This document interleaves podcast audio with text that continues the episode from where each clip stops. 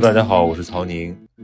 这是由闲宁七和陕词英语联合策划的学习高手系列。在这个专栏里呢，我会和节目的老朋友温医生，也是陕词英语的创始人，一起与不同行业的学习者对话，看看他们的困惑与对策。毕竟生命不息，学习不止，让我们和陕词一起，成为掌握学习主动权的人。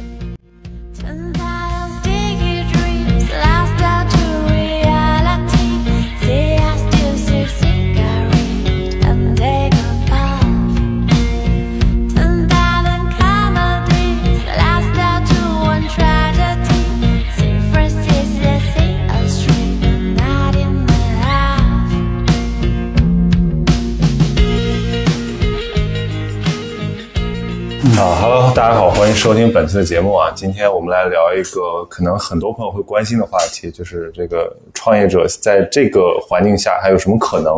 然后我们今天请到了两位非常小而美的创业者，呃，也是节目的老朋友了。这个首先是温医生，对闪辞的创始人，然后是这个 Summer 孤域星球的创始人，也就是我的工友啊，请两位跟大家打个招呼。Hello，大家好，我是温医生。大家好，我是 Summer，很高兴又可以来咸宁七做客。对，因为上一期 这个 Summer 来聊了一特别劲爆的话题，那个上海中产妈妈有多卷，然后很多人跟我说这期选题太好了，就是音质太次了。对，然后我痛下决心改改，就是从那次起，我买了一个更好的装备。让你破费了对对，这个已经是迭代的第三版装备了。啊！对，然后所以其实也好久没来更新状况了，那个不如先来聊聊这个创业怎么样了。毕竟我们都换了三次办公室了，你说我呀对啊？OK，哦，好的，我忽然总感觉像在直播一样，让我缓一缓。嗯直播做做多了，对吧？对，直播做多了，工作非常辛苦对，是，呃，对我们其实从去年七月底开始嘛，那个时候曹宁采访我们的时候，其实我还是属于要创业的阶段。对，然后七月底开始到现在一年多的时间吧，我觉得最近也刚刚迎来了一个比较小的小高潮，但一直还是属于一个小而美的状态，就是我们的全职员工终终于从两个人变成了三个人。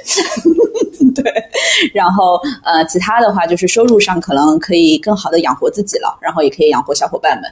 对，然后基本上是属于一个这样的阶段。但另外一方面，我觉得影响力给我们的成就感还挺大的。嗯，对，就是我们刚刚有个家长发了个朋友圈说，认识我们之后就把所有的育儿群都退了，嗯然后也没有那么焦虑了，也没有那么卷了，然后感觉就是遵遵从遵从这个教育的内心走就可以了。哎，我觉得这个就跟我们上次聊的那个说妈妈有多卷，我觉得我们为这个不卷尽了一份力，嗯还蛮开心的。因为那个时候咱们整体上还是比较乐观的，就是都是雄心勃勃的创业者，但是没想到被这个环大环境一一轮轮爆锤。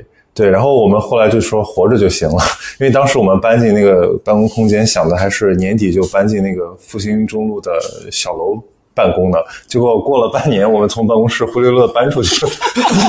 对。那那时候办公室倒闭了，对，那办公室倒闭，那办公室倒闭也是大环境的一个一个折呃缩影。嗯。对，然后然后因为 Summer 他们做的这个呃教育内容既有产品又有社群，其实我觉得还蛮重的。其实，嗯就因为我我看到你们的这个对内容的投入是很全力以赴的，嗯，基本上就是用户增长方面现在有什么调整吗？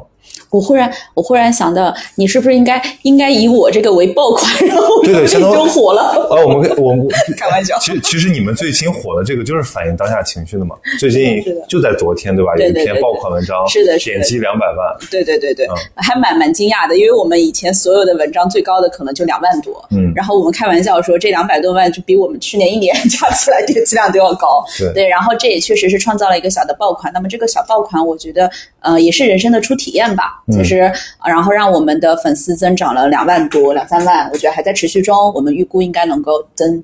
涨到三万，对。但另外一方面，我们开玩笑说说这是一个股市的涨停哦，就是我们再发一篇新的，就是暴跌。是 对整个的整个的停仓，开玩笑说啊，所以我说可能要看到时候能稳定到多少。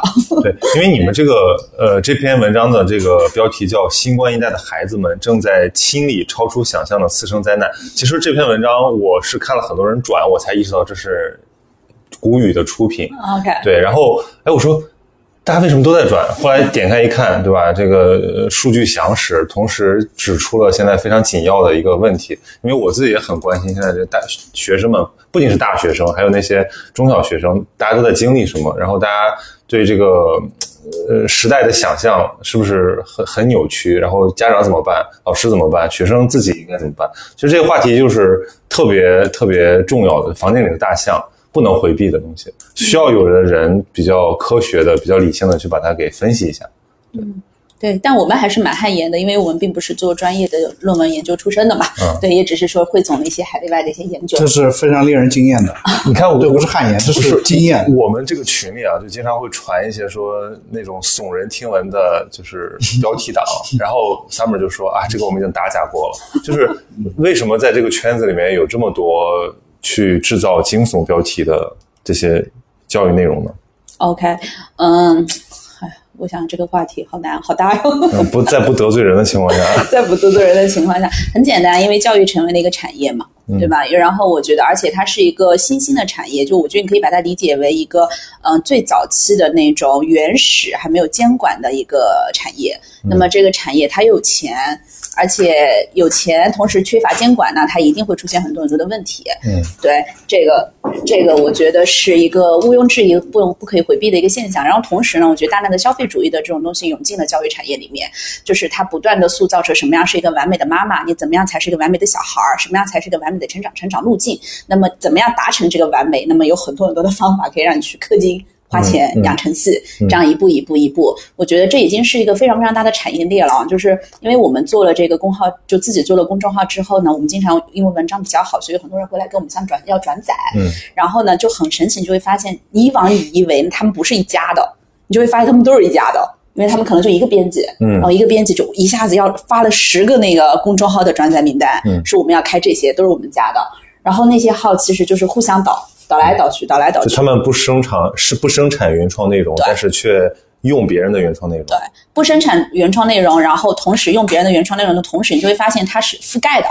它可能有时候自己也在互相的辩驳，但是它就是一个产业，而且这个产业其实非常非常大了。它可能从有一个号是做幼儿小幼小教育的，有个号做出国留学，有个号做什么小升初，但每个号的内容其实，呃，可能大概都是十万加十万加这种特别特别好的内特别高的阅率内容，但是我不觉得它是好的内容。嗯对。然后另外一方面，我之前有看过很有意思的报道，我觉得这个也蛮有意思的。他说曾经有个时候就是 AI 嘛，就 AI，他们很多人做 AI，就是说有人用 AI 去写那个教育的文章，嗯他就发现这个是最好写的。成功学和教育学的内容是最好写的，因为不需要逻辑，嗯，它只需要一些案例，真真假假的案例逻，然后给一个结论，这个结论都不需要有推导，然后最后再能够给到一个就是呃耸人标题，你的孩子正在缺这个力，缺那个力，未来完蛋了，就这种东西，然后就就可以生产出三四十万篇类似的文章。嗯，对，其实这个我觉得它是一个产业。那通过这个文章，然后打造一个完美的路径，然后去让家长变得焦虑，然后家长再去氪金，然后让孩子成为一个这样的产业链中的一环。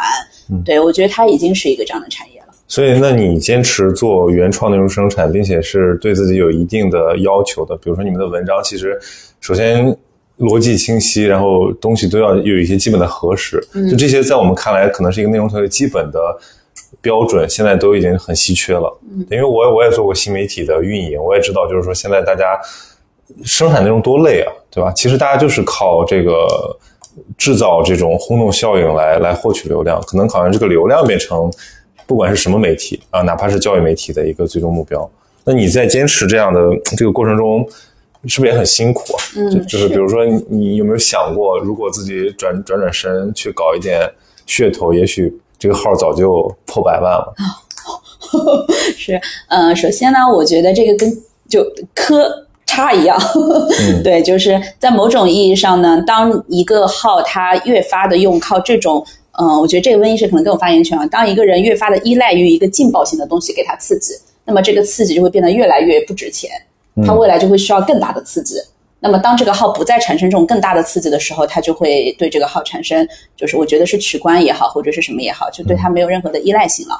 呃我当然会面临这样的一个挑战，呃，尤其是我们这个号，我们这种行业，说实话，就是大家都是说，呃，写点情绪性的内容，然后写一点什么样的内容，我看有一些都是十万加什么的，当然会挺，有时候也会挺难过的吧，就觉得为什么读者是这样子的呢，对吧？为什么读者会被这种东西给吸引了？但另外一方面，其实有时候也不怪读者吧，真的是这个时代给到他们的。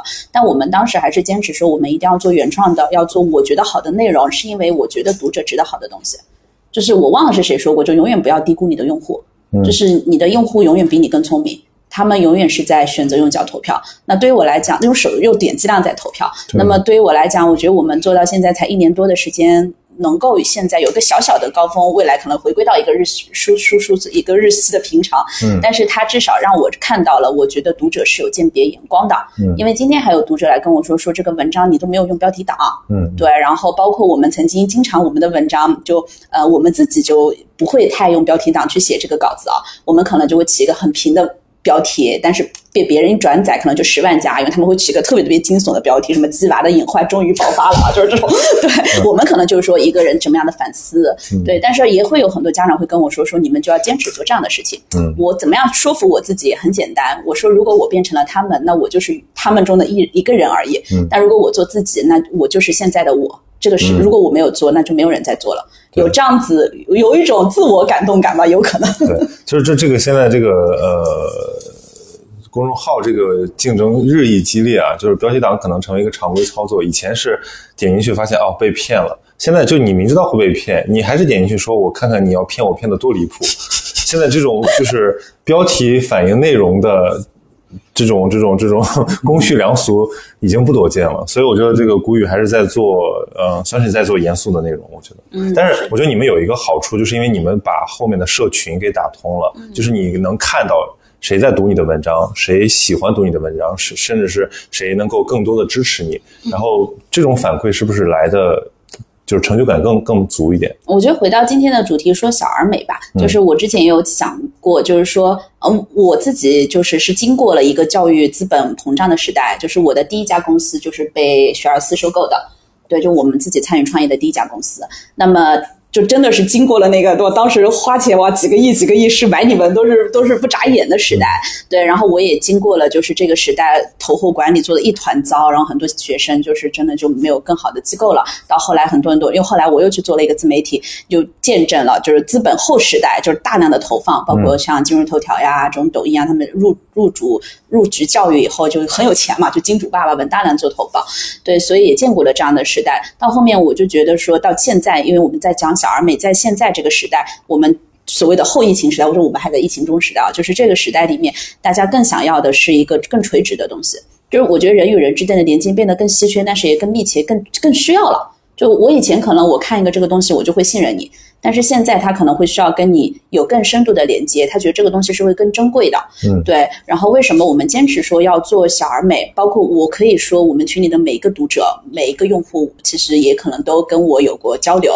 对，也很好笑的，就是以前我上次就是嗯，咸宁期采访我的那次，也有。读者加了我，然后就跟我说：“哇，你真的是 Summer 吗？怎么可以通过公众号加到你本人？找不到你说，就找得到我本人。他们说你是机器人吗？我说我不是啊，我就是我呀。但是我的公众号，我的微信号一直在我们公号的后台。我觉得就是他们随时要找我，他们都可以找我。然后我也尽可能每天加上有什么信息，虽然很多很多条，我一般抽空都会回复他们。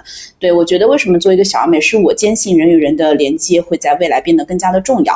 那么像我们这次小小的报文也好，或者以往的报文也好，就是都是读者们在帮我们大量的转发。嗯就是其实今天有个读者也说嘛，他说你知道到两万是很难的，因为到两万就是一个很。尤其是从零开始，零可能到一百是很难的对。他说：“你从两万，像我们就昨天开玩笑说，怎么会到两百万？但是从两万到两百万是很容易的其。实就是传播有个指数型增长，指数型的增长。那么我们怎么样？我就最早开始，我们怎么样做好这一百、两百、两万？我们现在社群粉丝大概是两万左右，嗯就是我们怎么样做好这两万？我觉得这是我们在之前下了很多很多功夫在做这件事情的。那也正是因为有这样一个很好的一个后面的支持，有这两万的基础，我觉得我们才有底气说我用小而会给变得美，嗯而不是我小就美了。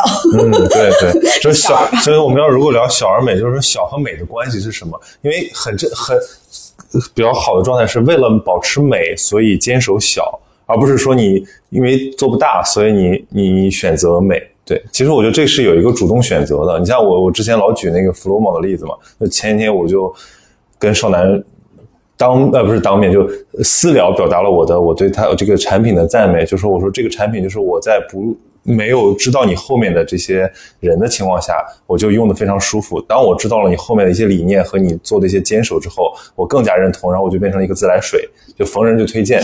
对，所以我觉得这个是 把名字都改了。对对对对对，所以这个其实也可以让让让温医生说一说，就是其实你现在做的这个创业也经历了非常多的这个呃学习和路径的选择，是其实最后还是在我看来是选了一个比较专注的东西，就做我们验证过的和我们认为它有价值的那一部分内容。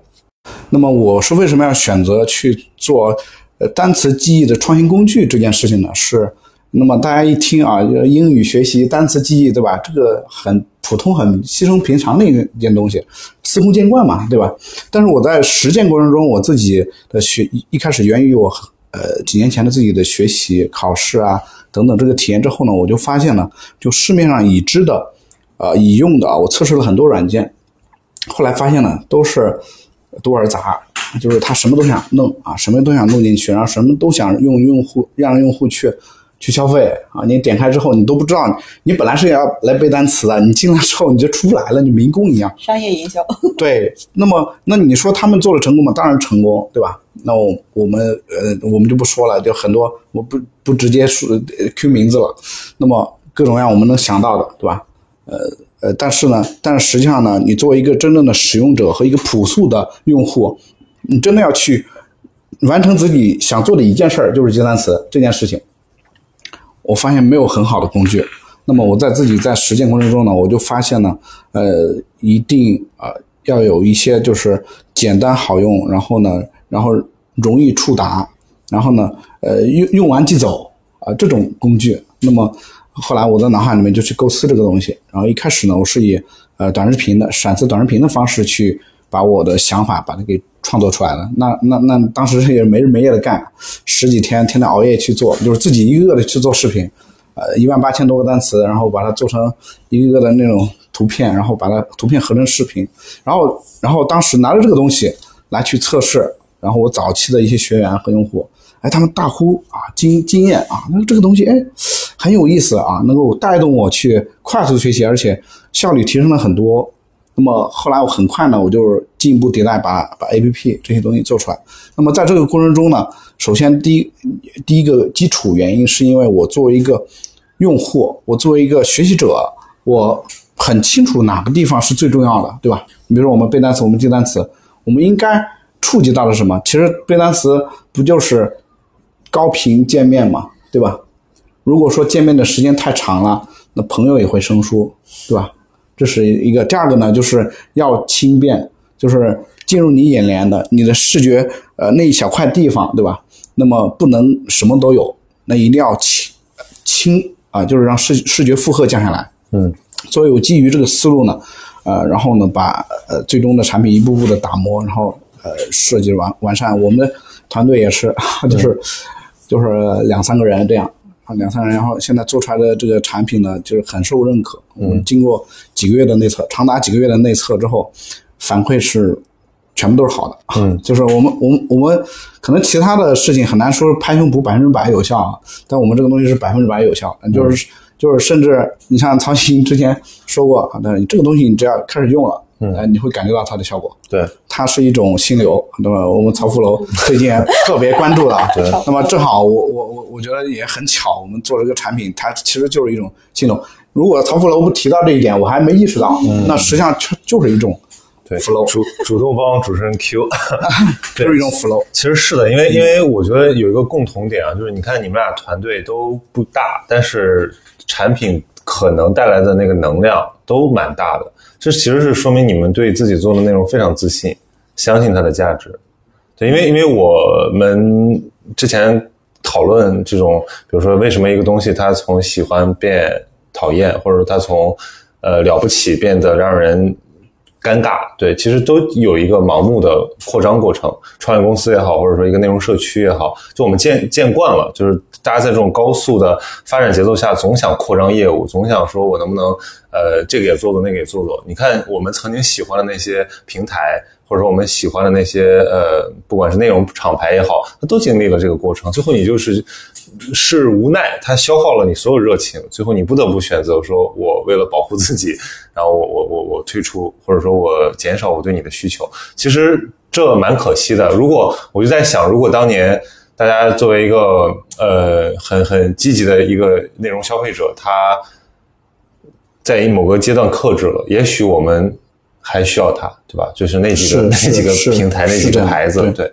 就是就是为什么怎么控制住自己的这种想去做更多的这个欲望，尤其是比如说刚才我们讲到说，看到有人在挣快钱，你非常清楚他的套路，然后你也知道他是谁，可能都是一个圈子里面的人，然后你觉得为什么不去做那个东西？是什么最后让你们收手？嗯，唐文姐，我觉得这个事儿我考虑过的，我不是说我不做，嗯，这不是说我不想做，我有时候也挺羡慕人家的，对吧？就是你做不来，这真的是，就是你做不了你的事情。就是我觉得这个是人在世上吧，所以有点老气啊。就是你只能够做某某种事情，就是赋予你的使命和赋予你的价值。我觉得如果不是的话，我真的写不来。就很多人开玩笑说，哎，你去写那种稿子啊，我真的写不出来。就是我看了我都 我都很无语的稿子，我怎么可能写得出来？他的那个内在逻辑，你去敲打它，他那个也是有个内在逻辑的。嗯他每句话之间也是有在做整个的这个，对吧？结构性的各种一地层一层递进的一个情绪的处理，它是也是有的。只是那些东西你真的写不出来。所以我倒不是说是我们故意选择不做，我以前也想做的，开玩笑说。就是没法没法让自己做不了没法让自己变成工具。呃，另外一方面，我非常坚信的一点是，因为我们是做教育的嘛，我们自己见了很多很多的学生，就是从小学、初中到高中，包括大学生，我觉得看到他们，我自己做了八年了，我看到孩子们这样一路一路长上来，我非常非常坚信的一点是，一个人只有顺你自己的天赋去做事情，你才能做得成。就比如说写那样的稿子的人，他做成了，是因为他有这样的天赋，这也是一种天赋。说实话，就是。就是有很多人不理解，什么努力也是一种天分，本分也是一种天分，甚至你会撒谎都是一种天分。就这是你的天分，你会在骗过别人，在伪装也是一种天分，不是只是说真诚好的品德才是天分。嗯就好的品德也是被我们区分出来的嘛，就人家品德没有好坏的，它都有一个正向和反向的一个过程。对，所以很多时候你也会发现，那种可能当年最正义盎然的人，对吧？到最后忽然摇身一变，变成一个你最不讨最讨厌的人。对，所以很多时候我觉得是一个度，就没有说哪个是好，哪个是坏，就是说你的天赋是什么，那你顺你的天赋去做。我后来就发现，那我的天赋可能就是真诚，嗯就是因为如果让我做一个。很伪装的事情或者很虚伪的事情，更我更累。我就刚温医生说的嘛，说他觉得我睡得着，就我更恐怖，更害怕。对，但是这个事情做出来，我觉得哎，我还挺开心的。然后我也坚持两三千阅读，我觉得蛮好的。对，然后就慢慢慢慢就给他时间去生长就好。所以我觉得这可能是对很多人来讲都成立的一个，就是你顺着你的真心去做，你最省力。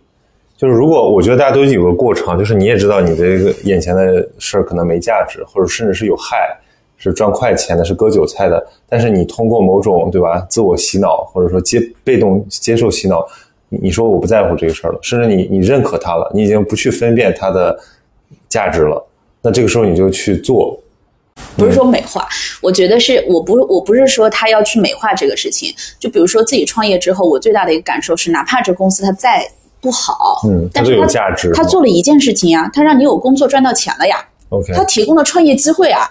大家现在大学生知道找工作多难呀，嗯我们先要活下来，我才能说活得好，对吧？只是我觉得对于我来讲，前两天我还跟我们同事说，为什么我们敢于做小而美？我就说句老实话，我们开玩笑说，是因为我们都没有考虑生存的压力，嗯，就是这么一件事儿。嗯，对，我不知道就是就是就是停下来，不至于马上饿死。对，我说我停下来，我至少我们几年里面是饿不死的，嗯，对吧？就是就都是这样的，你才敢说我去尝试一下小而美。所以我觉得这也是我对年轻人的一个建议吧，就是不用说太过于在乎他的那个赋予你的意义或价值，至少提供了这份工作，在这份工作中你能得到了什么？你得到好的东西，然后得到好的东西之后，再怎么样去，就跟我们一直说，学校不是你唯一的场所一样，职场并不是你唯一的成长的场所呀。对吧？然后再比如说我第一份工作，我是在投行工作，我做的是法务，哎呦，好无聊啊！大家都是投行，对吧？那种地方，对吧？对着不灵不灵，但是又不是很好的地方，尤其是对我们这种理想主义者说，觉得就是嗯，对吧？资本主义的恶臭，对吧？就是各种东西在那儿摆着。但我觉得在那里，我学到了很大的一个东西，就是框架、规矩，不是规矩，是框架。你想问题的框架，然后这个事情是怎么去运转的，这个齿轮是怎么运转的，然后还有做事情的细节。对于细节的把握多，然后后来我自己出来创业之后，包括我做教育行业，我一直做的很小的公司。我们从第一家被收购公司也就十个人，第二家也就几个人，然后现在就两三个人。我就发现，哪怕你是在一个大的企业里面待过的人，他一定会在某种意义上是有这种框架的。你可以说框架是不对的，但是我觉得对我来讲是一个好的好的东西。虽然我是做内容的，我一定会考虑下一步的运营是什么，我一定会看到我的商业是什么，嗯而不是说我只是扎根据哦哟我就吭哧吭哧写，你想着我写了这个东西一定会有人看，不是的，这是自恋。嗯就是一定是去研究很多别人是怎么做的，我坚持我的东西，这个初心再怎么样去做好的传播。然后就像您说的，我们后面我们接了运营，我们第一天就拉了群，甚至我没有发公号的时候我就拉了群，我让大家来围观我们是怎么做公号的，来围观我们是怎么做第一期的妈妈故事的，然后产出来之后让他们参与了进来，他们再去帮我们第一波的转发。第一步我们就转，就第一篇文章我们是一万二嘛，在这样一个小小公司就小的号上，就一直从第一篇到最到我们现在从来没有一篇是低于过，就自己的文章没有低于过三千的。嗯，那么这个对我来讲，我觉得很重要的。它不是说我写了一篇稿子它就会红，它一定会怎么样，不是的，你还是做了很多很多的铺垫在这里的。那这就是第一份工作带给我的价值。嗯后来我在第二份、第三份工作中，我都没有这个价值，反倒我是在用这个东西去弥补我自己在教育行业更加松散的环境中把这个东西带过来的价值。对，你现在走的这条路，其实是你选择的结果，是非常有意识的选择的结果。非常有意识选择的结果。对啊，当然，就是我觉得我也是从年轻走过来的，对，也是走过弯路的人，是吧？也是也也今年我今年三十一岁嘛，对吧？也是刚刚三十而立的过程。我觉得我当年第一份工作的时候，我也是觉得，哎呀，这个东西。没有办法实现我的价值，我就是个螺丝钉一样，什么什么的。但我当然，我现在跳出来了，我很多朋友还是在做这个事情。我觉得他也会觉得某种意义上他的工作是有价值的呀，他当然有价值。我觉得任何人都是有价值的，任何工作都是有价值，哪怕你只是做一个什么今日头条那种运营，你也是有价值的。那你因为你你很宽容啊，对，而就是而且而且你这个就是它的基础是这个什么那个呃呃新自由主义的，就是说包括提供就业也是价值。那你如果放到有的人的价值观里面，他觉得说这个工作如果是呃呃在传播一些消极的情绪，他会觉得这工作本身不应该存在。或者你按那个那个大卫格雷伯那个毫无意义的工作的说法，就很多工作创造出来就是为了。呃，就是去去压榨别人，或者说就像监工啊、打手啊、缝补丁的这些，对，当然它它是一个完全跳脱出现有社会结构的一个一个框架。对，如果我们站在这个框架讲，说在现在的情况下，你能找到一个工作就不错了，对吧？嗯嗯，但是我们如果说你有了一个能力，能去做一点选择的话，其实我相信所有的人都想做一份有价值感的工作。没错，我就我比较我比较那个认同上面姐刚才提到一个，他他叫你叫他姐，我我我对我我我我应该说错，我其实三十四了，我明年三十五。我有这么对，不是，我是习惯。温柔和 Summer 姐也挺好对。对对对对，我我习惯了去称为称女性朋友称姐，好可以叫 姐。在我看来，可能是一种尊称啊。对姐学挺好。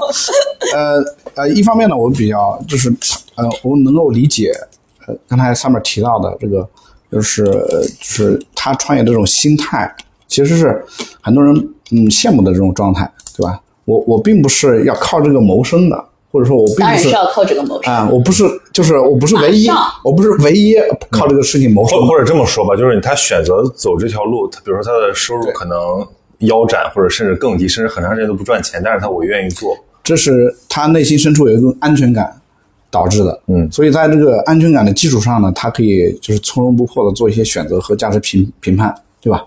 当当你呃内心深处有松弛感的时候，你对什么东西都有包容，是这样吗？松弛感是自己来的，因为你没有欲，就是你的欲望比较低。因为哪怕你一年挣一千万，你的松弛感不来，你总觉得我还要挣更多。嗯，但是我们一个月挣一万块钱，我觉得哇，我活下来了，好开心啊！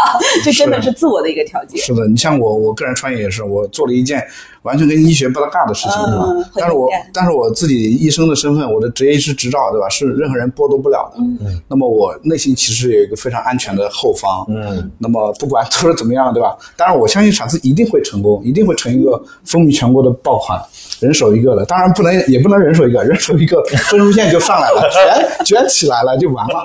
就是我成了，就是最后成了一个恶人了，始作俑者。笑死！嗯呃，但是呢，就是嗯，我的后方对吧？我自己的那个职业的一些的分支，会让我觉得，哎，我也有这种安全感，足以也产生一种很强的这种包容感，就是对很多东西都会去真正的辩证的看啊，正正面看看，反面看看，然后哎，觉得也可以啊，也行。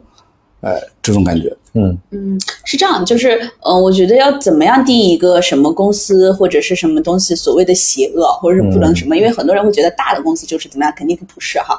对，怎么样的公司，其实真的这种邪恶的公司它是不可能活下来的呀。嗯 就是就是在这个市场的选择中，它就是先不说你嘛，国家就先把它咔掉了，对吧？就是在这个市场中，肯定还是有很多我们尤其是听播客的同学们，我觉得大家肯定不是说到那种程度上了，只是说这份工作觉得对我没有价值。那么还是我们刚刚说的，顺你的天赋去做，你有没有可能在这份工作中找到你的价值？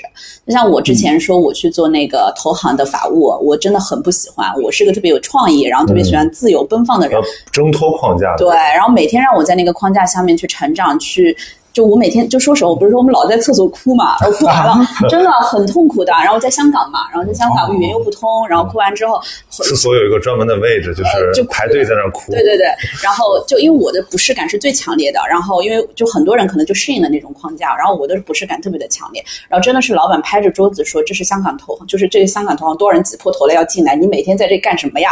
就是说就是这种特别凶的骂，嗯，然后我是主动选择离开了这个环境。对我的同学现在都赚挺多钱的，对我是主动选择。嗯但其实也不羡慕他们，因为那个不是你的天性。呃，我们开玩笑说嘛，我们朋友也开玩笑，有可能是安慰我。他说他们也很羡慕我，嗯因为我在做我喜欢的事情。那必须的，这就是你 温医生，你也遇到过这种吧？就是就是你像我，我也经常这样，就是一帮那个什么九九六的同龄人啊，跟我说啊，好羡慕你啊，什么全国走，什么那个呃做自己喜欢的内容。然后我说，那你不看谁给我交社保，对吧？我说你们一个月拿多少钱，我一个月拿多少钱，所以我就说你也不能这样比较，就是但我但我会更认为说你要嗨，你这个人嗨什么？比如说我嗨内容，我我我我觉得这个东西才是我工作的价值，对吧？我我也可以。我觉得我也能做到，就是一定程度上的工具理性。但是我觉得我不愿意为那个东西牺牲的那些东西，才是我自己的那个更本质的部分。嗯，所以我我选择呵护它。对，嗯，就是我，所以所以现在很多很多情况是这个样的，就是大家明明知道这个东西在伤害自己工作或者内容，或者至少说没有滋养到自己吧，但是他出于某些现实考虑，或者出于某些对未来的焦虑和恐惧，对吧？坚持了下来，他丧失了一个小而美的机会。他可能真的做的很大了，但是可能那个时候他已经没有机会、没有时间的成本来做一个属于他自己的一个天性的一个东西了。就是他主要是被资本劫持了吧？就是这个，我觉得主要原因就是所有的创业者在早期的时候，他一定都想做一个很好的东西，嗯，但后面为什么慢慢走样了呢？对吧？他因为他的股东已经不止他一个人了，嗯，他不是为自己在奋斗，对他得对股东的呃，就是分红啊、收益啊各方面的投资回报，他要负责。嗯所以会进入一种撕裂的状态。嗯我们从表面上看到一个产品变成一进入一种撕裂状态，那么其实背后就是这个创始人进入了一种撕裂状态。嗯那么很很多创始人、企业家到最后不就抑郁、造黄、上线障碍嘛，对对吧？但我感我感觉有两类创始人，就我接触下来，一类呢是他真的说发现了一个赛道、一个领域，啊、像两位一样，是你你们就喜欢做这个东西，然后在想说我们怎么把它做得更好，做得嗯嗯体面又赚钱。嗯但还有一类呢，是他想赚钱，他想成功，他想实现某种的这个呃社会跃升，那他就看哪个东西好做，哪个东西做得来。所以所谓的有一类啊，所谓的连续创业者，他就是这种状态，呃就是他是他做这个也行，追风风口。对，因为他们很聪明，而且他们就很确实很能干。那但是你会觉得他好像说的矫情点儿，眼里少了一点光，就是他对他自己那个东西其实没有那么的在意，所以他也蛮容易妥协的，对吧？嗯，呃，对，有些连续创业者他是非常厉害。我我觉得这个东西他有个基础，就是他能力非常强，呃，行动力也非常强。然后呢，呃，嗅觉啊，我估计晚上都睡不着觉这种，对吧？每天想很多事儿，然后啊这样。那么，嗯，我觉得我觉得这个这个事情还是跟人有关，就是因人而异的，跟跟人人性格有关。像我的话，我会觉得我自己可能能力不是那么强啊，没有那么厉害。我可能我专注把我眼前手头我发现的这一块地方、这块领域，那个这块市场的空白，或者说需求的空白，我把它做好，我觉得已经很好了。那么我自己内心可能不是一个特别贪婪的人，对吧？嗯，我有一个比较容易满足的一一条水水水平线，要达到那个水平线，我就已经很开心了。嗯嗯呃，另外一同时呢，就是就像方妹姐讲，就是你得呃去去用自己的那个天赋的点、天赋或者技能点去点自己的路，那么这样比较轻松嘛，对对吧？那么同时，其实轻松的背后是不觉得累，对吧？其实也苦啊，但是其实也苦也对，累。我们每晚上不都十一点儿点吗？对的，对的。那但是你有你有很开心，那么呃，我觉得我觉得最重要的一点就是咱们做的事情是为社会贡献价值，这一点是站得住脚的。嗯，所以会让我们的事情呢能够去在这个地方专注，因为我们很清楚这个事情的价值，非常清楚，就是它一定能够造福到一些人。嗯所以这个价值感来自于真实具体的反馈。就比如说你的用户跑到你的面前来跟你说，对啊，好感谢你们，或者说我很喜欢你们，对对对。对对对。因为因为我自己其实我觉得，呃，播客整个行业都甚至还不能称为一个行业啊，就这种媒体人的形态都是一个很小而美的状态。你看，包括我们俩今天上午刚去参加了这个我们今年业界唯一的论坛，就是有一个播客奖嘛。嗯，我觉得那些人在台上，不管他是说的多么炫，其实我们心里知道这个行业不够成熟，这个行业没有那么多钱拿。尤其可能头部的你这些人还挺体面的，但是后面有大量的人，他是在靠热爱支撑的。对，所以我觉得，呃，那个主持人问那些老炮们说，你们要对年轻的创作者讲什么？我说其实也没有什么好讲的，因为根本不在一个频道上。老炮们都已经混出来了，老炮们不用靠这个东西，他也能活得很好，他只是有一个表达欲需要满足。对，但是对于年轻的创作者来讲，他可能还需要这个东西维持生存，或者说有获得价值感。那当然，我觉得这是一个从做内容、从做媒体的角度来讲，这是一个目前看来还比较容易实现正反馈的东西。就是我会切实的感受到，哦、我的东西有人在听，然后他们很认真的听，并且影响到他们，然后这个东西会很轻易的传达给我们。就我们跟那些短视频创作者或者说那个文案创作者比起来更幸福，因为他们要被平台要被流量割好几道韭菜，他们可能最后一个东西弄出去都被改好几遍，然后他们评价的标准也是很很曲折。但我们就是讲自己，或者说讲自己的观察和困惑，但是我们收获的是大家的关注和大家的这个共鸣。那我觉得这是一个从内容上来讲是非常非常好的一个一个一个状态，就是这个小的小而美的前提是你得有一个价值感的基础基础安全感。是对，是的，是的，是的，而且，呃，你像播客的话，音频它是能走到人的心里面去的，这一点是，呃看视频看个热闹是完全不不至少至少你可以以通过呃听你或或者读也行啊，就是你知道这个人是是不是真诚的在面对你，还是说他其实只是把你当成一个数字，当成一个流量中的一环。嗯，因为因为我们现在这么快的节奏，我们很容易就放松掉这个标准，我们就是觉得说大家都这样，那我也就这样吧。但是其实信息就是我构成我们的一部分。是你成天接受垃圾的信息，成天吃垃圾的食物，最后你的头脑和心智都是垃圾的。是的，所以这里就是想说，公众号在当今的时时代，这现在二零二零二二年快结束了嘛，二二零二三年了，还能够有这么高的打开量，这是奇迹中的奇迹。这现在公众号能十万加的已经就非常少了。嗯，我我顺着刚刚的说吧，就是呃，你我觉得年轻人嘛，对我也不老，但是我总是在想，我小时候也挺不能说小时候，我几年前我也特别矫情，就是我总觉得，哎，我干嘛做这个？我不行，我都是要势必我要去产生价值的人呢，我干嘛能干这种事儿？我怎么能写这种垃圾文章呢？没有那个受苦的挣扎的状态，你怎么会有现在呢？对？对，就是你也会一直在想这些东西。后来我就忽然意识到，有一件事让我忽然 relax 的，就是不是我真的就我刚说的，不是我不做，不是我自己选择的不做，是我真的做不到。就你要理解，不是 I can't，不是 I don't，是 I can't。就是我不行，先承认这一点。就是，然后这样我就忽然，比如说，为什么我他们说，哎，你怎么不去做小红书啊？你怎么不去做 B 站啊、你怎么不去做播客啊？可能很多人说，哎呀，我我我不做，因为我觉得怎么怎么地。我说，因为我做不来，我不会。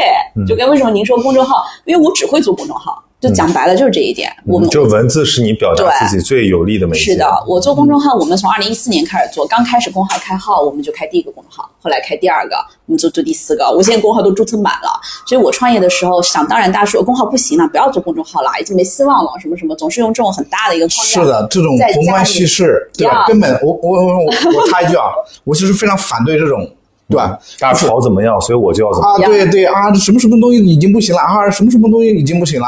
对，其实根本就是这个这个就是没有自己独立判断力是的，也是要独立思考。就是你判断一件东西到底行不行，那是一定要深入了解的。你比如说，一个人如果胆敢去评价你的做的公众号怎么样，那一定要把你的文章都翻一翻啊，看看你到底你在干什么，你在关注什么，你这个人创始人是怎样的，是你到底在输出什么价值观，你得到了怎样的反馈？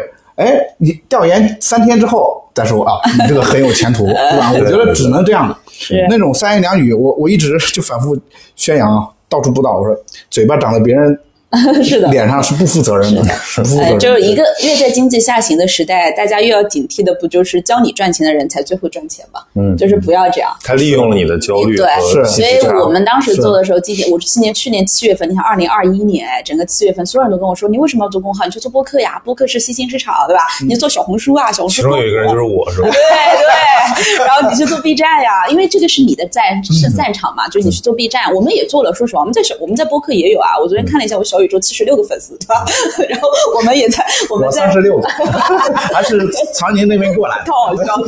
对，然后我在 B 站我们也做了，我们也做的一个爆款，后来也没怎么更新了，然后也就两千多个粉丝。对，那我们就一直坚持做公号。对我来讲很简单，不是说哎呀我判断这个有风口，我觉得大家先把这些东西抛开来，我适合做什么，就是关注到我自己本身，我适合做什么。我就是我不喜欢做那种呃出镜的东西啊，我也我觉得播客的聊天对我来讲，我自己都不听，说实话我都不听，我就是一个很喜欢阅读的人，我就是个文字的文字者。就我每天都要读书，我每天都要去看各种大量的东西，我所有的产出都是靠文字来产出的。就哪怕，所以我就说，我就选择做这个，而且这个我擅长。我二零一四年开始做，我对公众号的发展逻辑摸得一清二楚。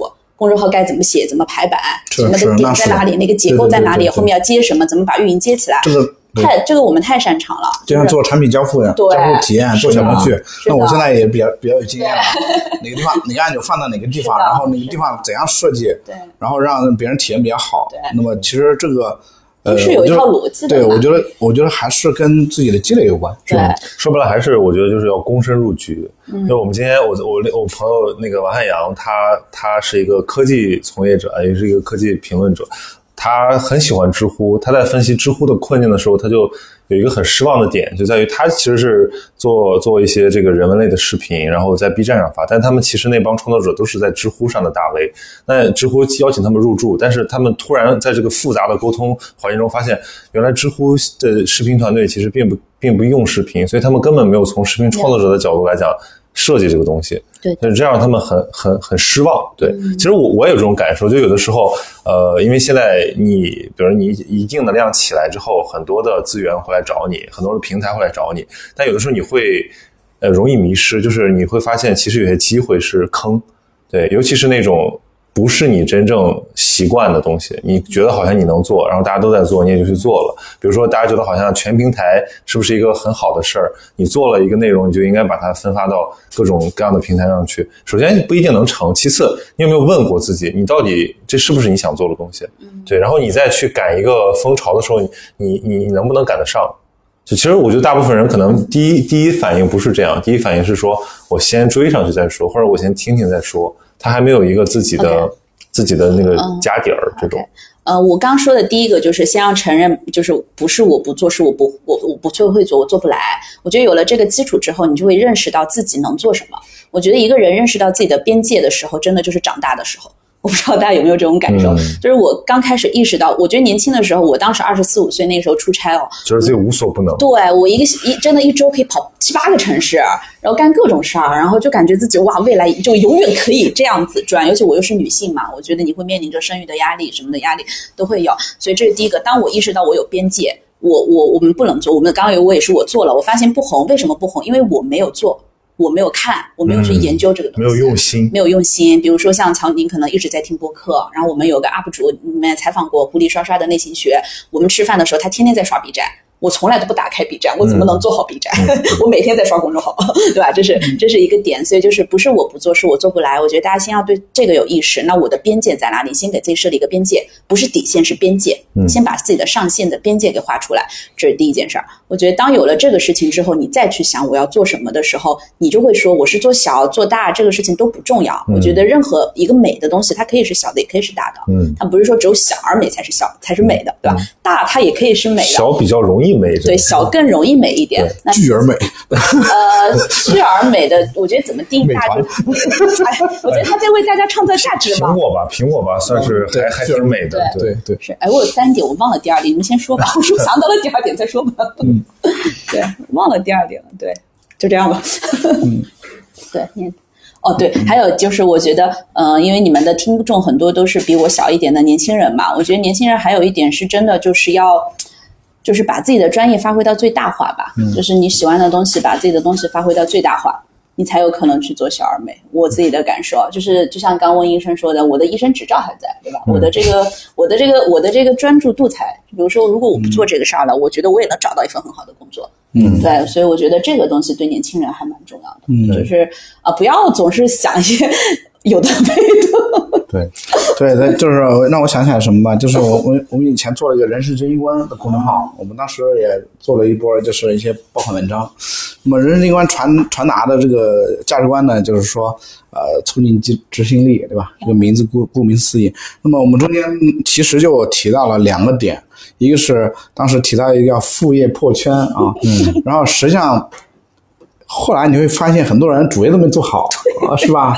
然后我就提出来一个什么主业都不能做好，副业还能破圈？对，你这破破圈，你等于是仰仰泳鲈鱼，最后冒了几个泡了，破了几个圈儿，砰砰，对吧？对那其实我当时我就提出来一个，我说主业强化，对吧？主业强化的基础上，你再去副业破圈，否则很多人真的就是在被收割，就没有方向，然后不断的被收割。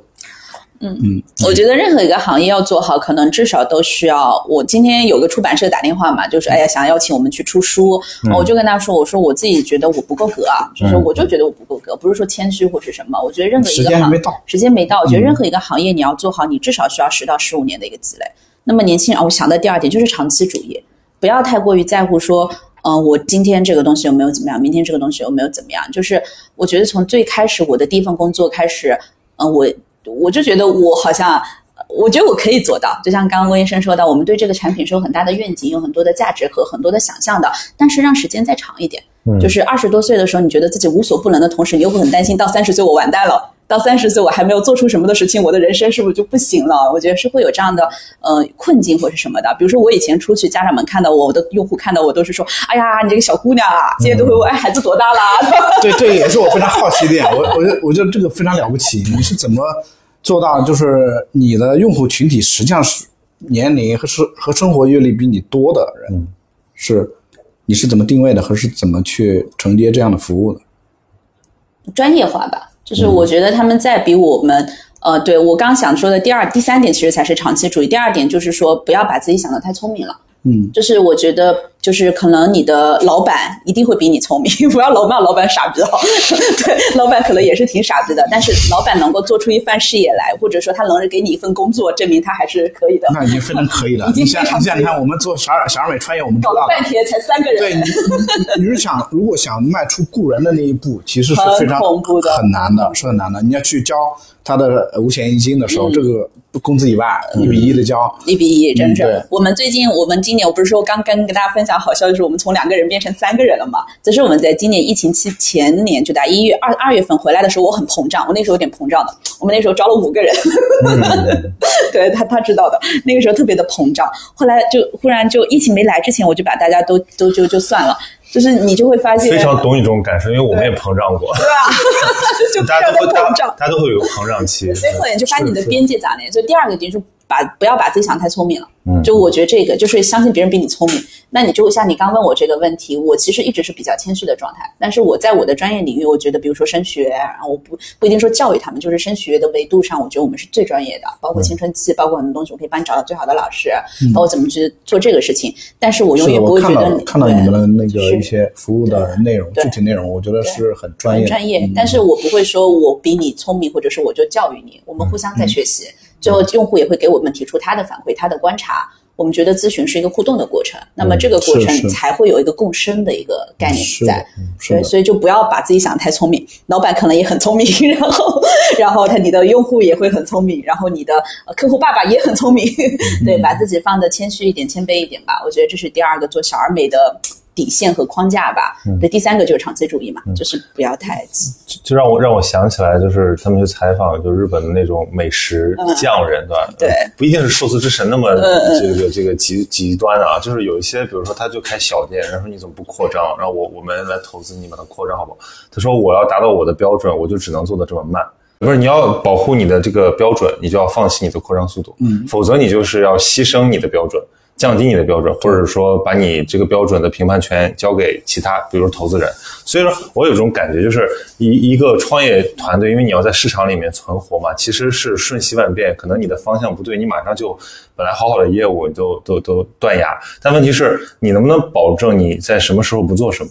就那个那个那个弦是什么？这个这个其实我觉得特别考验，因为我现在去看那创业公司啊，就是我一进去我说，嗯，这个还在膨胀期，对吧？还要租一个 view 很好的办公室，然后还要就是招一些一看就没什么对，没什么用的人，就是然后有新的业务线，就是他的业务线当多到让他觉得你其实创始人或者说创始团队已经不是完全 hold 得住，或者没有完全的热情的时候，你会觉得这肯定是你要走的一条弯路。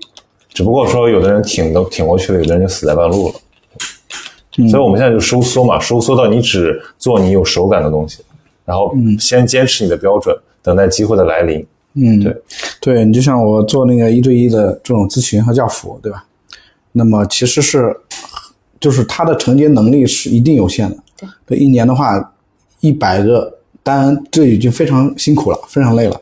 那么这意味着什么呢？如果超出这个限额的话，那么其实就是会压缩，就是其他的就是就是我们客户的一个一个时间，嗯时间质量会会会降低这个服务的质量，包括我本人的以及我们师资团队的一个一个疲惫感等等。那么这些也都是目前就是我们去反复考虑的一个问题，就是它是一定不能成为一个流水线上的东西，或者是一个批量生产的东西，因为人太特别了，每个人都不一样，对吧？嗯嗯，尤其是做咨询工作的话，它是完全一对一的，对所以是没有办法量产的。对，所以坚守着这一点呢，就也就坚坚守了它服服务品质，也就是坚守了他的初衷。那么你怎么去嗯、呃去平衡呢？就是说你你你不可能说是呃就是一直非要去做个小而美或者美而小，哎，你把它倒过来，你说美而小就有点意思了。我美，但是我小，我做不大，就是刚才常宁一开始提到这个问题。那么我们怎么去怎么去平衡呢？我们每个人都想希望我们的事业能够遍布全国，对吧？我们都希望我们传递的价值观，我们我们的思想方法论得到最广大的人群的认可，这是一定的很正常的人之常情的愿望，对吧？那么我觉得就是就我对我而言呢，我就是把我的整个的呃创业的业务的矩阵，然后把分拨了一一小块能够复用的那一块就是产丝，嗯，把它做成复用的这样，也就是说我有咨询的这种限量的一对一，但是呢，我同时又有这种可以复用的，每个人拿在手上都一模一样的工具，嗯，这样去传播。所以，呃，对我而言，我我是这么去回答这个美而小的话题的。嗯，那么其实我也可以是美而大，对吧？对对，但是对，因为我们今天都是这个创始人视角啊。是其实小而美还有一个很重要的话题，就是、呃员工视角或者说团队视角和用户者用户视角。就是因为我我现在感到大家新的新一代的年轻人在这个追求好的工作的时候，他其实很重要的一个考量是他的同事关系，或者说跟上司的关系、团队氛围。就是如果你只是一个可以随时被优化的，甚至是连姓名特征都不重要的一个人力资源的部分的话，嗯，它会没有什么价值感。是相反，你这个团队如果是有这种志同道合的朋友的感觉的话，大家会不那么计较这个事情。嗯，我有不同的意见。嗯 当然，当然有人会反过来用情怀 PUA 啊？我觉得，呃，我们自己创业，虽然我们人很少啊，就是几个人，但是从我们创业的第一天开始，我觉得作为年轻人，一定不能够被为，就是我跟他们讲的，或者我自己坚守的理念是，我不能让别人为我的理想买单。嗯，其实因为做创业公司，它有很多瞬息万变的东西。你说的，它没有框架，它没有系统，它真的没有。嗯，那么一个年轻人，如果他在这个环境中，他没有跟上这个成长的速度是怎么样？他很快，如果你没有做起来，我也会在想，那他再出去找工作，他能找到什么样的工作？其实是蛮难的。因为大家还是会看你这个后来的背景啊，相关的东西嘛，对他会看这些东西的。所以我们从第一天开始，我觉得该付的工资是多少就是多少，该怎么样就是怎么样，该分股权就分股权，不要被别人给，因为我是走过这个路的，就是不要为了别人的理想和别人的情怀把自己搭上去，那不是不一定是你想要的东西。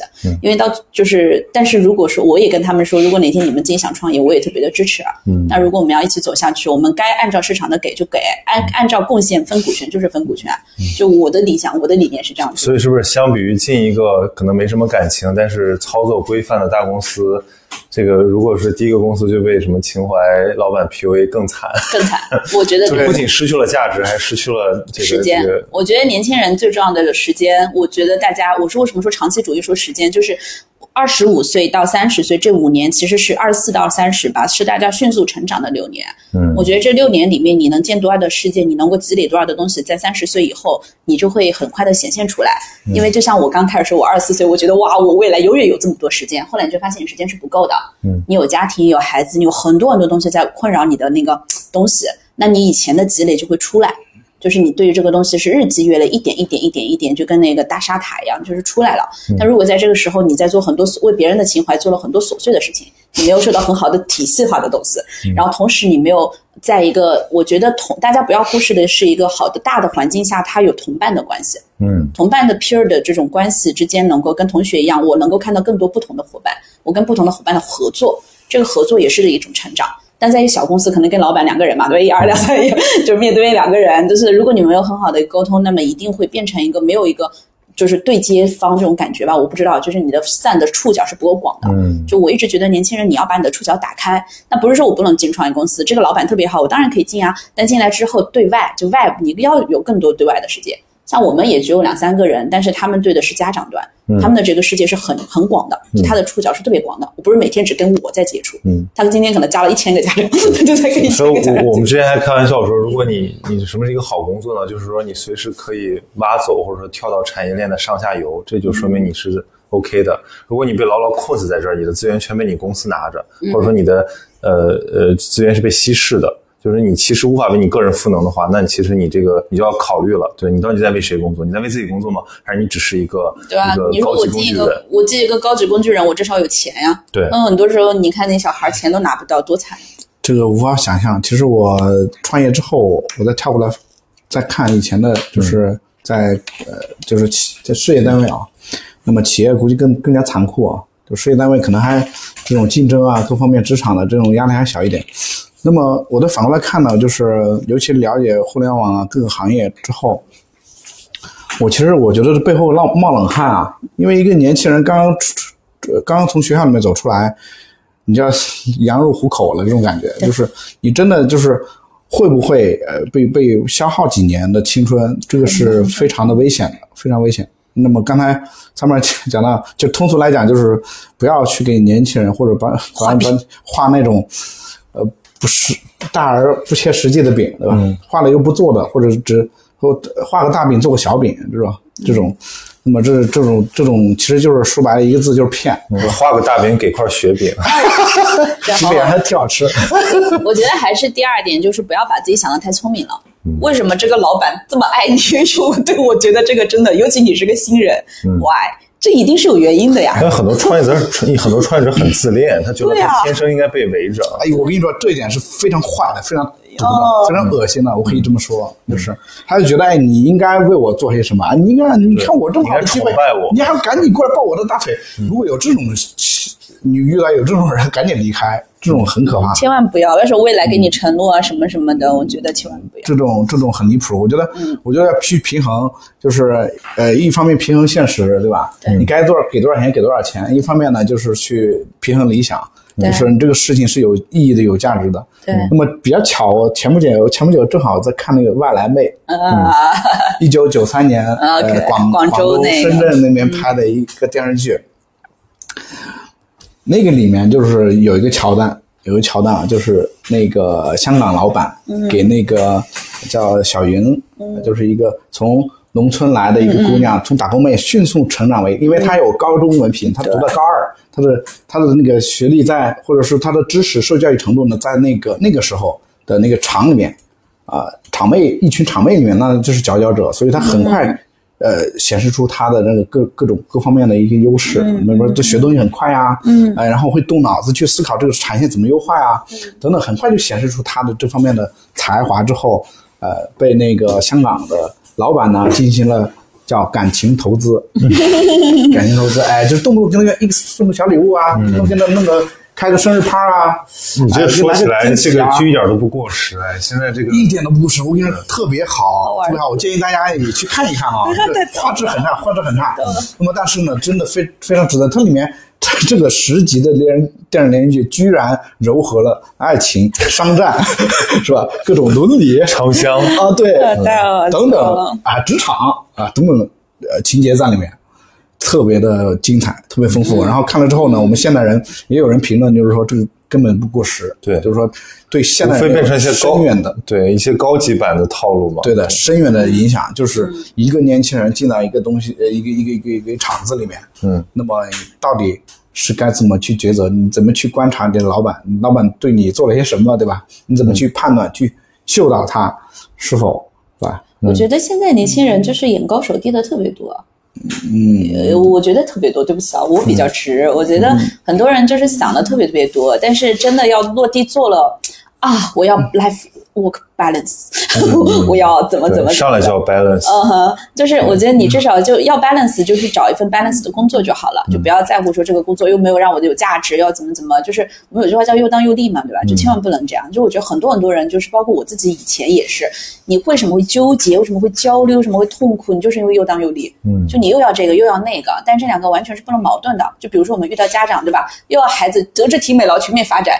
对吧？还要他怎么怎么怎么怎么。自己又不肯花时间，呃，对，就还要他这跟个小天才一样，对吧？又要怎么怎么，又要特别有想法，还要特别乖，对吧？就我我无法想象这种想法是怎么来的。对你怎么希望自己小孩有想法？这个我觉得这个难道不是天赋吗所以？我觉得对于对于员工也好，对于老板也好，对于对于我，我有时候在想，哎呀，我希望这个员工，对吧？他又能够自我成长，还能够怎么怎么样？你有想想，绝对希望员工又有能力又省钱。呃，又省钱，倒倒不至于。但是员工也会说，我希望，就比如说，我希望老板，哎呀，又人又好，还要我能学到东西，还要怎么怎么样，就是其实这是不不大现实的点，就是抓好自己那个 key point 吧，就是那个核心的要点，然后再把那个核心要点快速发大，是你的天赋就好了。嗯嗯，对我们为什么聊到这两不是小而美嘛？对的，是，所以所以所以我们这是上上下游这个我围着这个主话题。这个这个嘉宾席突然 Q 了一个点，我觉得非常非常就是深刻，就说是不是要贵才能活下去？因为我我也觉得这是小而美的一些生存条件，因为 Summer 也表达过嘛，就是必须客单价高，这个东西才有可能美起来，否则就是小而贱。对笑死！对，所以所以怎么看待这个问题？因为呃，比如说从我的角度来讲，我觉得其实做小的东西不一定是说你不行，可能只是你的一种选择。比如说小东西更自由。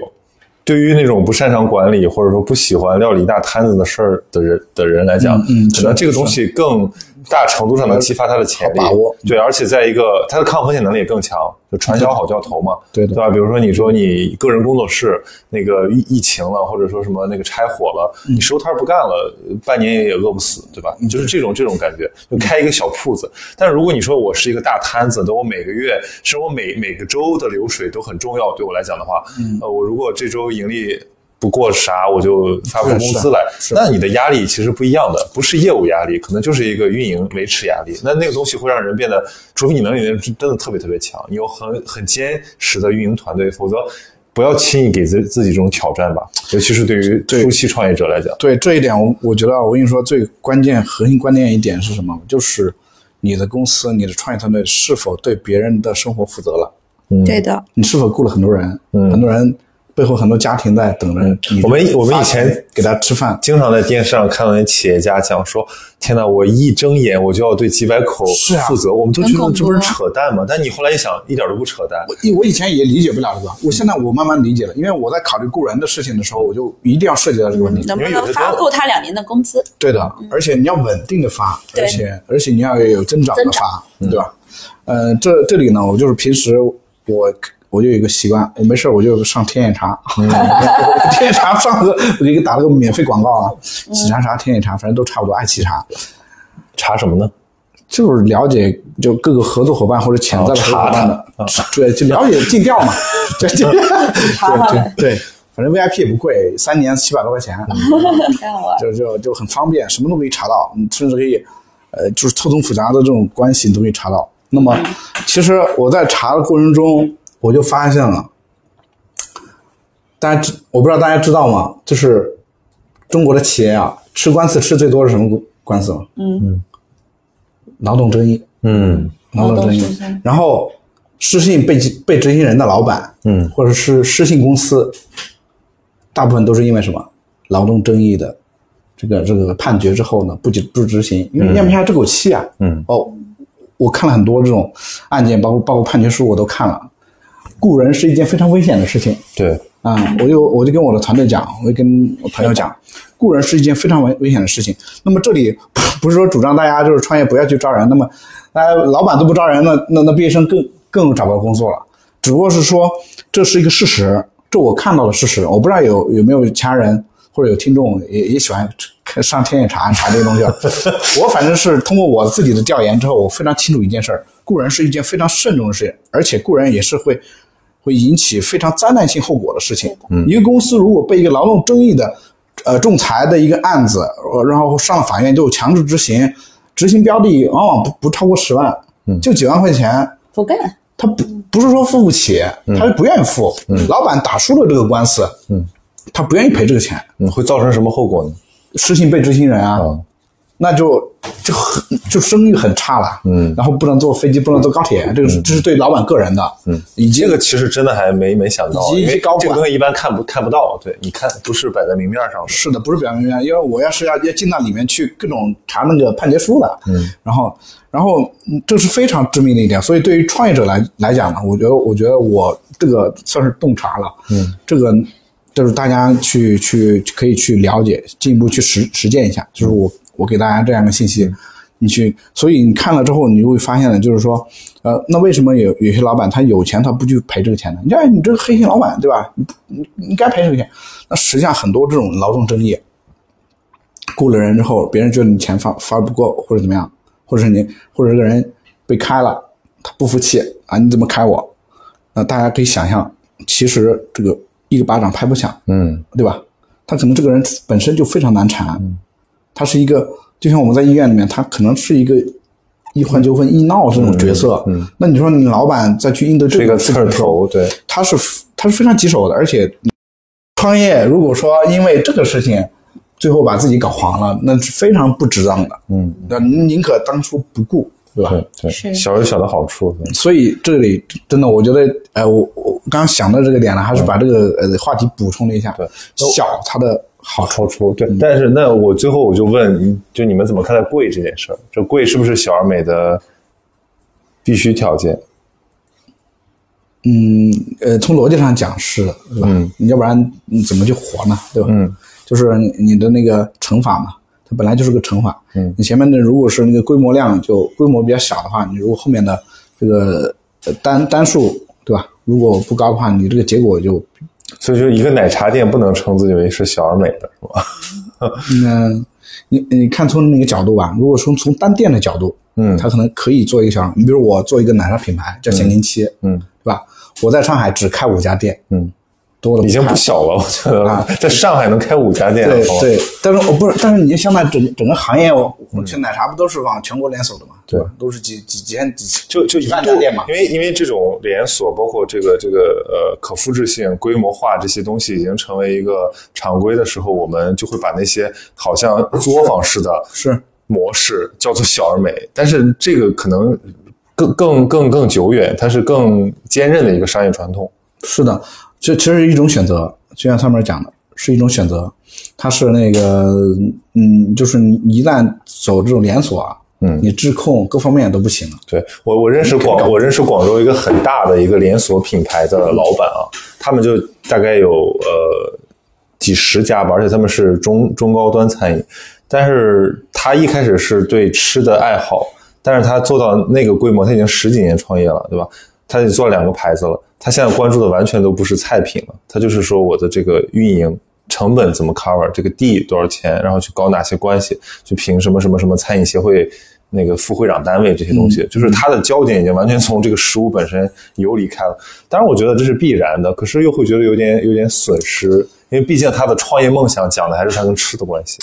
是是，这个很有意思，这个很有意思，让我想起来，我最近也有看了一些那个，我像每天我作为一个很小的一个创业者，但是我们一天到晚都在看一些大企业家的一些新闻，你知道吗？这不很正常我在？分析他们的案例，嗯，呃，这他们主要是看失败案例，就看他们怎么错的，然后怎么败的。你看很，就是刚才苍蝇提到这一点，就是让我想起来，就是很多，就是最近几年，很多在上世纪八十九十年代起家的、发家的那些，嗯，目前应该是五十岁左右的那种企业家，嗯知名企业家，嗯倒了，嗯，就是靠当年靠运气赚到了，都靠本事输了回去。可可以这么说吧，就是比较残酷吧，就是在几年内几百个亿就没了，一下子负债几百个亿，规模铺的很大是一方面，关键是就是呃，他那个时代，呃，他这个打上烙印的那些认知，他在我们这个时代可能很难很快的去真正摸到咱们这个事情的门儿，对吧？嗯，他可能知道，哎，我也知道我要去铺我的自媒体，我也知道我要去搞全国连锁，我也知道要去怎么样，要去出海，但是他没有实实在在的真正的把握这个事情的本质，所以呢，他就出事儿了，就出问题了。就是我看到一个案例，就是哇，什么都投，什么什么文旅啊，什么那个呃，甚至什么白酒啊、服装啊，什么都什么都干啊，还是电竞，还是电竞。嗯，这这个老板他知道电竞，他打过吗？到目前为止，打这种这种这种也蛮多的。特别多把自己，想的太聪明了。特别多，然后我全砸了。对，对，是，但他但但他这个，嗯，但这个人家可能就要反驳我们说，是因为我们现在太小了，等我们膨胀了，也许我们钱都不知道往哪花了，资产避险啊，人家是。但是你要说你要说他们是呃钱呃不知道从哪花，他有其中有一部分人他其实都是那个钱不是自己的，嗯，都是呃银行的融资融来的，对吧？投资人的或者怎么样。那么这这就就回到一个一个个体，作为一个老板的企企业主的一个个体，他的理智程度了。嗯，他如果进入疯狂状态，他不理智了。嗯，他根本都在干一些自己根本不了解的东西。嗯那肯定是要倒。那我们作为一个个体，我们不不是不是创业者，我们普通人我们都很清楚，不熟悉的东西不要碰，对吧？不熟悉的东西不要去乱搞嘛。但是那个时候他已经失智了，他已经进入一种疯狂状态，因为他呃，可能那个年代他他很成功，然后那种带来的那种给自己的自我认知，对，这个其实也是一个很大的变化，因为以前的创业者就是要呃，马上就变做做大做强，成为亿万富翁、富可敌国，成为商界名人。但现在很多年轻的创业者，他说我我这不是我的目标，我的目标是做一个调性足够好的东西，然后把它给活下来，然后甚至是做做久一点。就他们可能真的是这个风气改变了，因为他们的创业创业榜样也改变了。还是因为时就是整个时代的关系吧。是就是我觉得人是时代的产物嘛。我们那篇文章也写，孩子是时代的产物嘛。是就是人与人、人与时代的关系是决定着你的思考、决定你的想法、决定你的未来的选择嘛。我刚刚有想到一点，就是刚刚温医生提到这个，让我刚刚就讲到那个，就是我们虽然在坚持长期主义的时候，一定要把握自己的时间。我觉得就不要年轻的时候总觉得自己时间特别特别多，其实，但我觉得你去看世界也好，不是说把握自己时间，就是说我不能躺平，不能什么也不是啦，就是你可以去见人，可以去看世界，可以去看书，可以去干各种你想干的事儿，就不要让自己后悔。那么所有这一切东西，哪怕以前遇到的一个小小的人也好，或者是怎么样，它都可能会在你的年长一点，它会成为你的滋养和成为你的养分。我觉得这一点对我自己整个的，因为我没有那么宏大叙事的一个人，虽然我是读国际政治关系的，对，就是也是读新闻那很难得啊出身的 呃，我不是一个特别特别关注，我会关注宏大叙事，但我不是一个特别关注宏大叙事的人。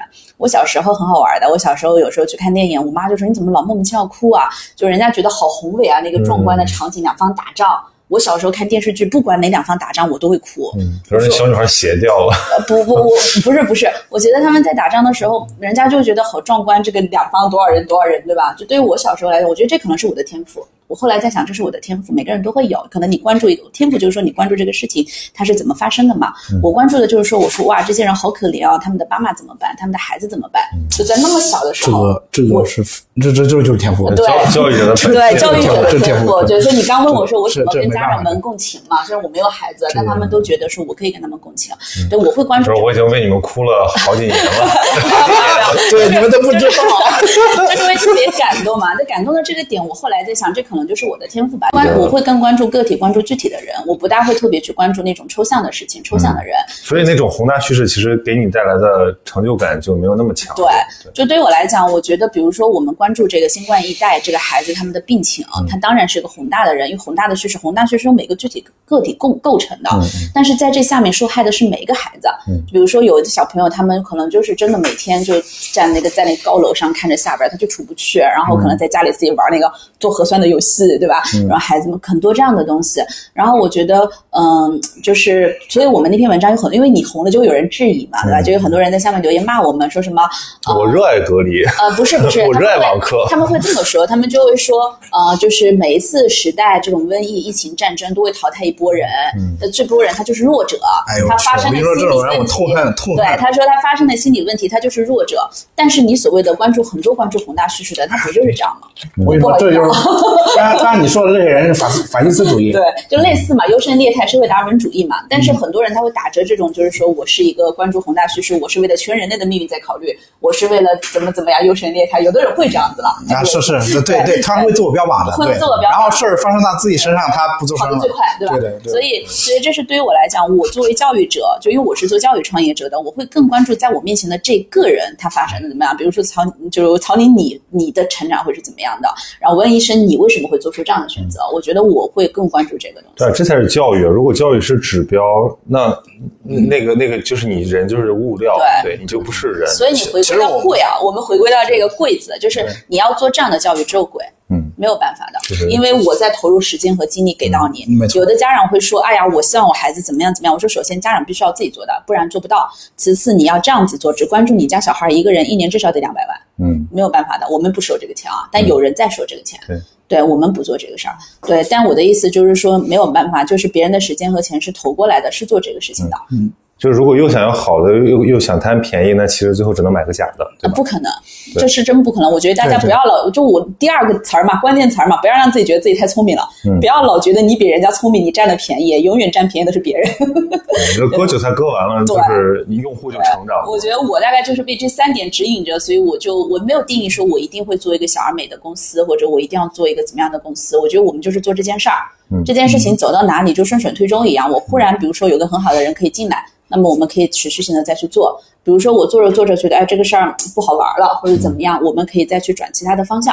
但像我跟大家说的，就是作为年轻人也好，作为创业者也好，我身上的本事是别人拿不走的。嗯我离开了这个公司，离开了这个平台，就是我还是能够写出十万加，那这个就是我的本事。嗯，对所以以前就感觉是说祝大家，比如办企业的，或者说是打给人打工的，都是说你们这个升职加薪啊，企业越做做大做强。我想，我觉得就。这不是一种祝福，这甚至是一种诅咒。你知道吗你现在做大做强干嘛呢？都发不出工资来，等着倒吧。对对，希望在现在就是说，我们祝大家就是都能就是做小做美，就关键是你能美起来，真的不容易。做美就好了，不一定。我就还是我说的嘛，不一定美小的才是美的，对，有些但有些东西是规律的东西。当然会有一些规律在。嗯，对的对的。所以所以其实我们三个人是很像的，就是我们我们都足够小，我们我们又穿的像红绿灯一样。我们我们关注个体，我们关注个体，这是真的。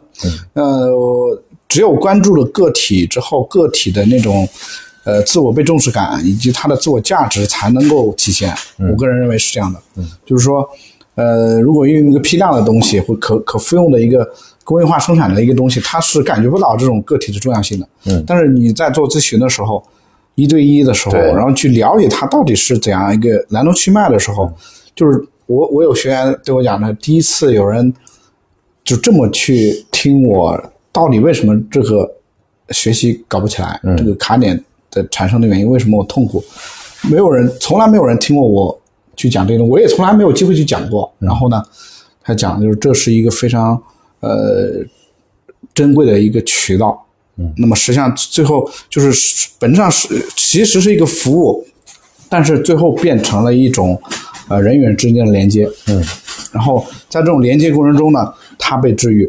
嗯，这个治愈的过程呢，就是你你几乎感觉不到商业化。嗯，那其实是在创业，是也是在也是在赚商钱。也是在赚钱，也是一件商业的事情。但是你在服务过程中，那是一种心心灵与心灵的这种交互、倾听，或者是被治愈，或者被支持、被理解，然后我们帮他寻找寻找解决方案。我觉得这是一件非常美妙的事。升华了，升华了。听众们打钱吧，好吧，别说了。哎，我还要补充一件事儿，我我是我不能说我是唱反调的，我是一个现实的理想主义者。我觉得小而美或者是美而小，大家要考虑一点是，如果有一天你生病了怎么办？如果有一天你干不动了，你没有办法给别人做一对一咨询的时候，你怎么办？对的对对，这个我觉得是大家一定要想好的啊。就是我每天在想，哇，如果我写不动了怎么办？如果哪一天我要，因为我我准备生小孩嘛，对吧？我怀孕在床的时候，你可以口述啊，口述就是就是你怎么办？这个其实是体系，大公司也好，或者什么体系带给你的一个价值。对你有产假，我们是没有产假的哦。你要上班还是要上班的哦？这个是个问题的哦。就手是停口停。对，手停口停，这是什么啊？这是古代的农民啊，你对道理啊我们就是农民，这是农民啊，这是劳动密集型产业，对吧？那做公司的目的是什么？做公司的目的，我觉得说白了，我当然是实现我的价值。另外一方面，我是希望能够给别人带来价值的同时，我让我的价值更大化。嗯我觉得说实话，肯定是这样子的，就是没有人说是慈善家，不然我去做 NGO 就好了。我做公益，我我我做公我做公司应该就是这个目的。那当我在休产假，当我有时间带孩子的时候公司在运转，有人在有人在跑，有人在往前走。当然，他们得到他们该有的利益，我觉得不叫利益，就是他的他得到他该得的东西。那对于我来讲，我觉得这个是某种意义上，嗯，小而美公司必须要实现的一点。因为很多时候你就很累。我看我很多朋友就是自己做小而美创业的，我们因为现在还是大家还年轻嘛，还是那句话，大家还年轻。当你有家庭，然后到中年的时候，如果你的公司还只有三四个人，人员发展怎么办？对吧？这些人他的成长空间在哪里？然后其次，你停了的时候，这些人如果不做了怎么办？对你的钱怎么办？你不是永远二十几岁啊！我一直说，我们居然思维你会到三十几岁，会到四十几岁，尤其是身为女性，我觉得可能会更有这种紧张和和和压迫感吧，对吧？就是你就哪怕我不带小孩，就是我带小孩，可能前三年我都是停不下来的。很多人听我说我要生小孩，都会跟我说，哇，那你怎么办？你这三年怎么办？就是就是会有这样的一些压力和挑战在。为什么是三年？因为要傻三呃，年吗。小朋友首先怀孕嘛，不是傻三年，干嘛这样？就是你从怀孕开始到小朋友前三，就大概岂不是前三年，最晚一点可能一岁半左右吧，一一岁半嗯，你就基本上就你的精力主要还是扑在这个。对的，因为他太脆弱了，是是你需要对他会有很多，你肯而且定不能说我就是什么写稿加班通宵。呃不行，而且你的身体不可能。我跟你说，我我刚当爸爸一年，是吧哎？我我的我的我的我你就可以回答这个问题。对对你的身体，对你的身体机能，你不能熬夜，对吧？你要健康，然后对然后鲍尔还在读博，天哪，啊简直是三座大山。对对，三座大山啊，这新三座大山。然后你像我我我的小孩生出来，虽然我不是女性，我自己没生娃啊，嗯但是实际上呢，我我我也之前跟曹姐也聊过，嗯我是非常全情参与的。我是从从呃产前产后月子，包括出了月子，嗯，然后我我因因为我自己呃就是在在线创业嘛，我在家里面我可以每天待着陪着我的老婆孩子，嗯，然后就是换尿布啊、喂宝宝呀，包括晚上夜晚上值班呀等等这些事情，我都是非常清楚了，会发生什么，为什么是三岁之前妈妈脱不开身？那真的脱不开身啊，因为他们那个时候还没有办法去上学，托儿所对吧？起码入入门的话也得三岁啊，嗯，呃，那么三岁也是半对，天，而且而且小孩儿，你有了小孩儿之后，他是一个，就是你还没有小孩儿跟有了小孩儿那种心态真的是不一样的，就是就是有了小孩儿之后会牵挂，一定会牵挂，对，一切都可抛掉。对，他是他就是最重要的东西他就是最重要的，没有办法。所以就还是说，大家要，嗯、说小而美，小而美，可能真的是在年轻时候一个很好的愿景，我们也在朝这个愿景去走。但是怎么样让自己持续性的有收入、有保障，然后活下来再活好，这可能是很，就是我觉得对大家可能是更值得去深思的一个问题。然后包括温医生刚有讲说招人的这个方向上，我觉得对于创业者来讲，哪怕你的公司再小而美，你们一定要招人。就是我说的是找人，我觉得我觉得真的就是对于创业者很重要的几点，一是你的核心业务一定要过硬，因为现在我们是技术创业，这是第一点；第二点就是招人的能力。你一定要招到好的人。像我们现在，我跟他们一直讲，想招人，对，呃，招人就是你要花很多时间在招人的，嗯就是就就比如说我们到现在为止，我觉得我会慢慢慢慢轻松一点，是因为我们未来的产品不是我。就是嗯我会慢慢慢慢会从，我就跟他们说，你们做的东西不要有我，因为我们本来今年要推一个 VIP，你知道吗？然后那个嗯 VIP 我一看，我我一个月十两场活动，十二个月二十四场活动，我都吓到了。我说这个事情不能是这样子的，嗯不能这么做。哪怕你们准备了一个月，我们都不能做这件事儿，他们也会很难过什么的。我说，但是我们不能做。它不具备可可行性，没有任何可持续，没有任何复制性的发展。就我们一定要，哪怕这个钱不挣了，我们砍掉，砍掉之后，我们要去招人做。我招我去招很好的老师，招很好的人来做，不要我做的事儿，你们自己就能 run 的事儿。这个事情是创业者他们要慢慢慢脱手的一个东西的。嗯对，这样才可能保证你的东西真的是小而美，而不是一到最后你觉得哇，我好，我小而美，可是你的员工可能他没有发展，他没有成长，你是小而美，你的员工就是松而垮。对 所以，所以其实是应该是整个团队小而美且就是稳而久。对，因为我觉得后面两个追求也是一定很重要的，只不过现阶段还没讨论到那儿，就是就是大家还在追求小而美稳而久，的过程。嗯稳而对久很重要。因为现在你让中国的企业文化美起来，这个真的不容易。对，就说我们有多少能输出的这个价值观呢？有多少愿景是真的就是真心实意的让你的消费者、让你的、呃产业链上下端都心悦诚服呢？是是是吧？其实还在回答这个问题，还在经受这种考验已。经非常不体面了，其实。所以就只能只能走一步看一步了，因为我相信这个高迷信、高增长的这些，一定还是会有代价的。就是凡事不一定会有收益，但一定会有代价。嗯，对，是所以我们现在就是只能这个大家互相打打气，对，然后大家要坚持下去，把自己的这摊子的东西搞搞活络一点，搞久一点就。是，对对。OK，那我们差不多。谢谢，好，谢谢谢谢两位，谢谢谢谢。